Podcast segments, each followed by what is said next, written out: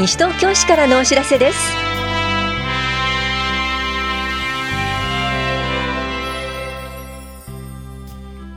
今日は災害に強いまちづくり個別訪問及び助成金拡充。西東京市健康事業ガイドの配布などについてお知らせします。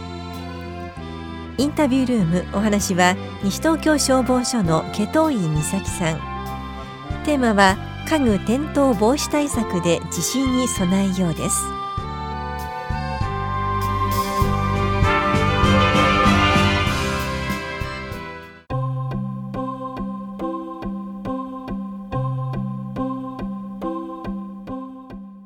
災害に強いまちづくり個別訪問と助成金拡充のお知らせです。新たに重点的に耐震化を推進する区域を緊急耐震重点区域として定め個別訪問などによる普及啓発と助成金の拡充を実施します。緊急耐震重点区域とは老朽木造建築物等数率が高い地域で南町2丁目八戸町1丁目中町2丁目北原町1丁目南町4丁目宝谷町3丁目南町1丁目泉町1丁目ひばりが丘北2丁目泉町5丁目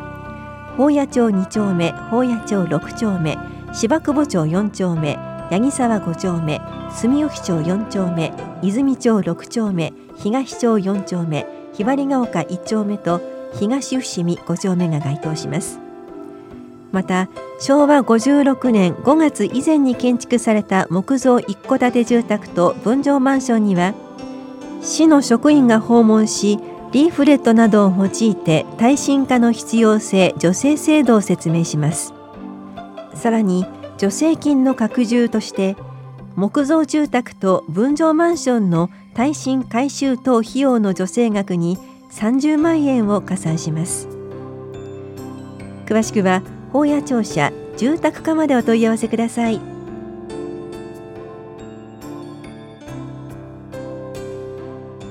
2019年度版の西東京市健康事業ガイド配布のお知らせです。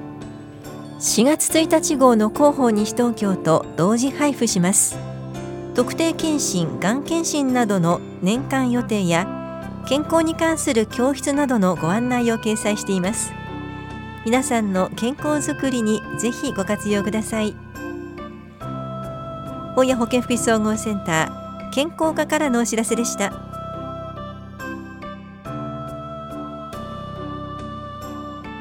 リハビリ窓口相談のお知らせです。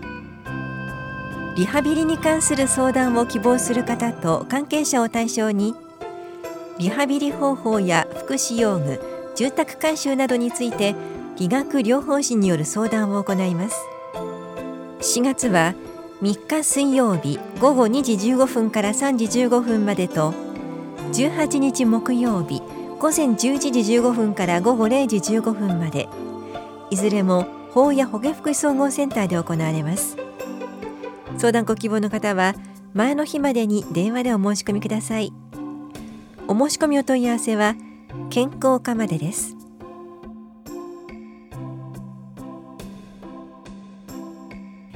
西東京市安全安心いいなメールのお知らせです。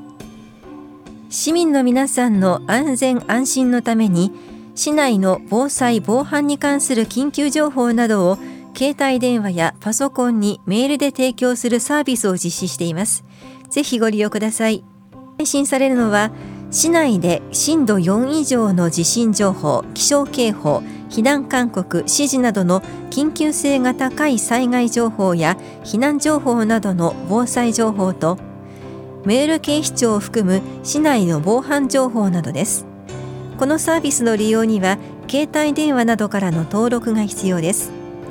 指定のアドレスにカラメールを送るか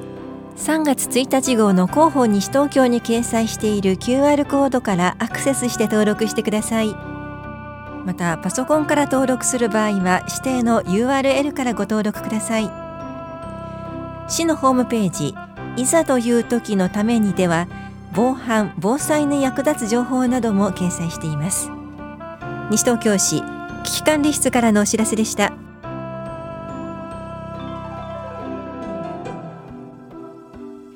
ファミリー学級のお知らせです。初めて父親母親になる方のための3日間の教室です。1日目は妊娠中の生活と健康。2日目は赤ちゃんのお世話について。3日目はマタニティクッキングです。参加できるのは西東京市在住で初めて父親母親になる方です。妊婦のみの参加も可能です。3日目は妊婦のみとなります。出産予定日が7月8月の方を対象にした第1コースは4月19日金曜日と4月27日土曜日。いずれも午前9時半から午後0時半まで法や保健福祉総合センターで。5月10日金曜日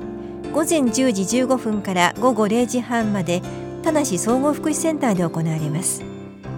受講ご希望の方はコース番号出産予定日病院名パパの参加予定日などを明記の上はがきかメールでお申し込みください。申し込み締め切りは4月5日までです。お申し込みお問い合わせは市役所健康課ファミリー学級までどうぞ。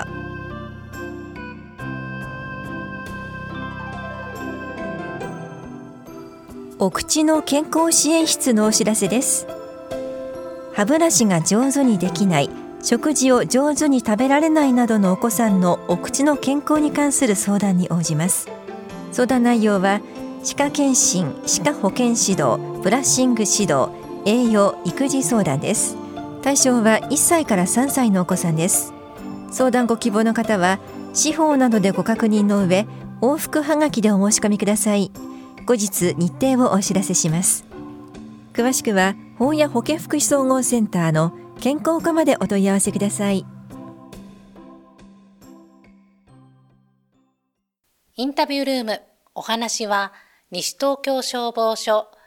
警防課地域防災担当祁答院美咲さんテーマは家具転倒防止対策で地震に備えよう担当は近藤直子です東日本大震災から8年が経ちました。いつ大きな地震が起こるかわかりません。今日は備えの中でも家具転倒防止対策について伺います。ケトインさん、大きな地震で家具が倒れた場合、想定される主な被害、どんなものがありますか？はい。地震で家具類が転倒、落下、移動すると、怪我や火災、避難障害が発生する可能性があります。過去の大きな地震を見ると、地震での怪我の原因の約30%から50%が家具類の転倒、落下、移動によるものでした。また、地震が起きると、家具類の転倒、落下、移動により、ストーブ等に家具類の収容物が落下し、火災が発生する危険があるのと同時に、出入り口付近の家具が扉を塞いでしまい、火災が発生しても逃げることができず、非常に危険な状態となるため、家具店対策が必要となります。震度いくつくらいで家具の転倒の危険が出てくるんでしょうか？平成8年の気象庁の発表によると、震度5強でタンスなど重い家具が倒れ、テレビが台から落ちることがあると想定されています。家具の重さや高さによって異なりますが、室内での被害を防ぎ、安全な避難経路を確保するためにも、家具を固定しておくことが重要です。家具を固定することが重要とお話しいただきました。例えば、どんな対策がありますか？最も効果の高い家具店対策器具は、ネジで固定する L 型金具です。しかし、賃貸住宅や大切な家具に傷をつけたくない方には、穴を開けなくて済む器具を2つ以上組み合わせて行う方法があります。例えば、ストッパー式器具とポール式器具を2つ組み合わせることで、一番効果の高い L 型金具と同等の効果が期待できます。また、家電製品への家具店対策器具もあります。マット式やストラップ式、ベルト式など様々なタイプのものがありますので、固定したいものに合わせて器具を使ってください。いろんな種類のものがあると聞いて安心しました。それともう一点伺いたいんですが、家具をレイアウトするとき、これはどうレイアウトすればいいんでしょうか？安全な家具の配置のポイントは2つあります。1つ目は避難通路、出入り口周辺に転倒、移動しやすい家具を置かないことです。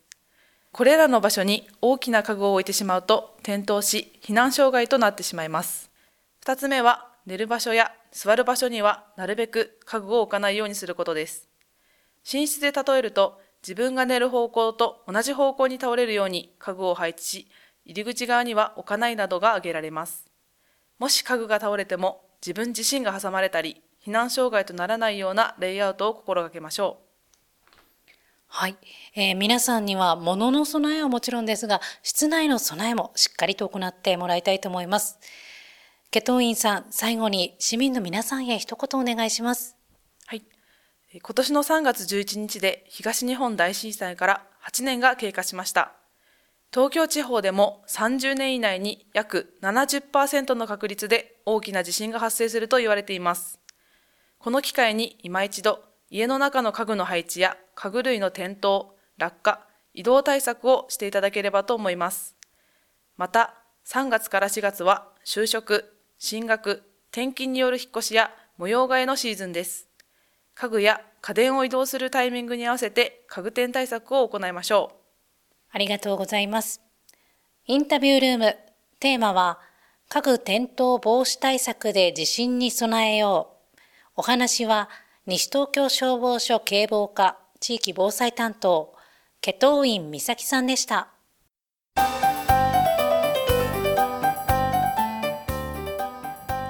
東久留米市を流れる落合川には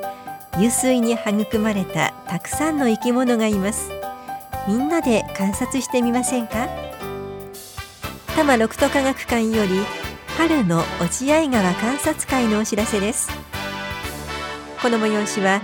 4月14日日曜日午後1時から3時半まで落合川周辺で行われます。集合は東久留米駅です。参加できるのは新小学1年生以上です。3年生以下は保護者と一緒に参加してください。講師は東久留米仏土壌を守る会の豊福正美さんです。費用は保険料として50円です。参加ご希望の方は4月1日までに多摩六都科学館のホームページからまたははがきでお申し込みください。お申し込みお問い合わせは多摩六都科学館までです。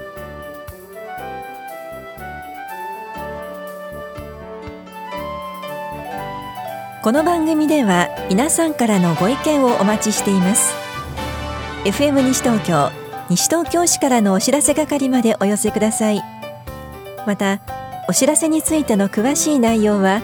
広報西東京や西東京市ウェブをご覧いただくか西東京市役所までお問い合わせください。電話番号は042-464-1311 464-1311番です以上西東京市からのお知らせ亀井さゆりでした。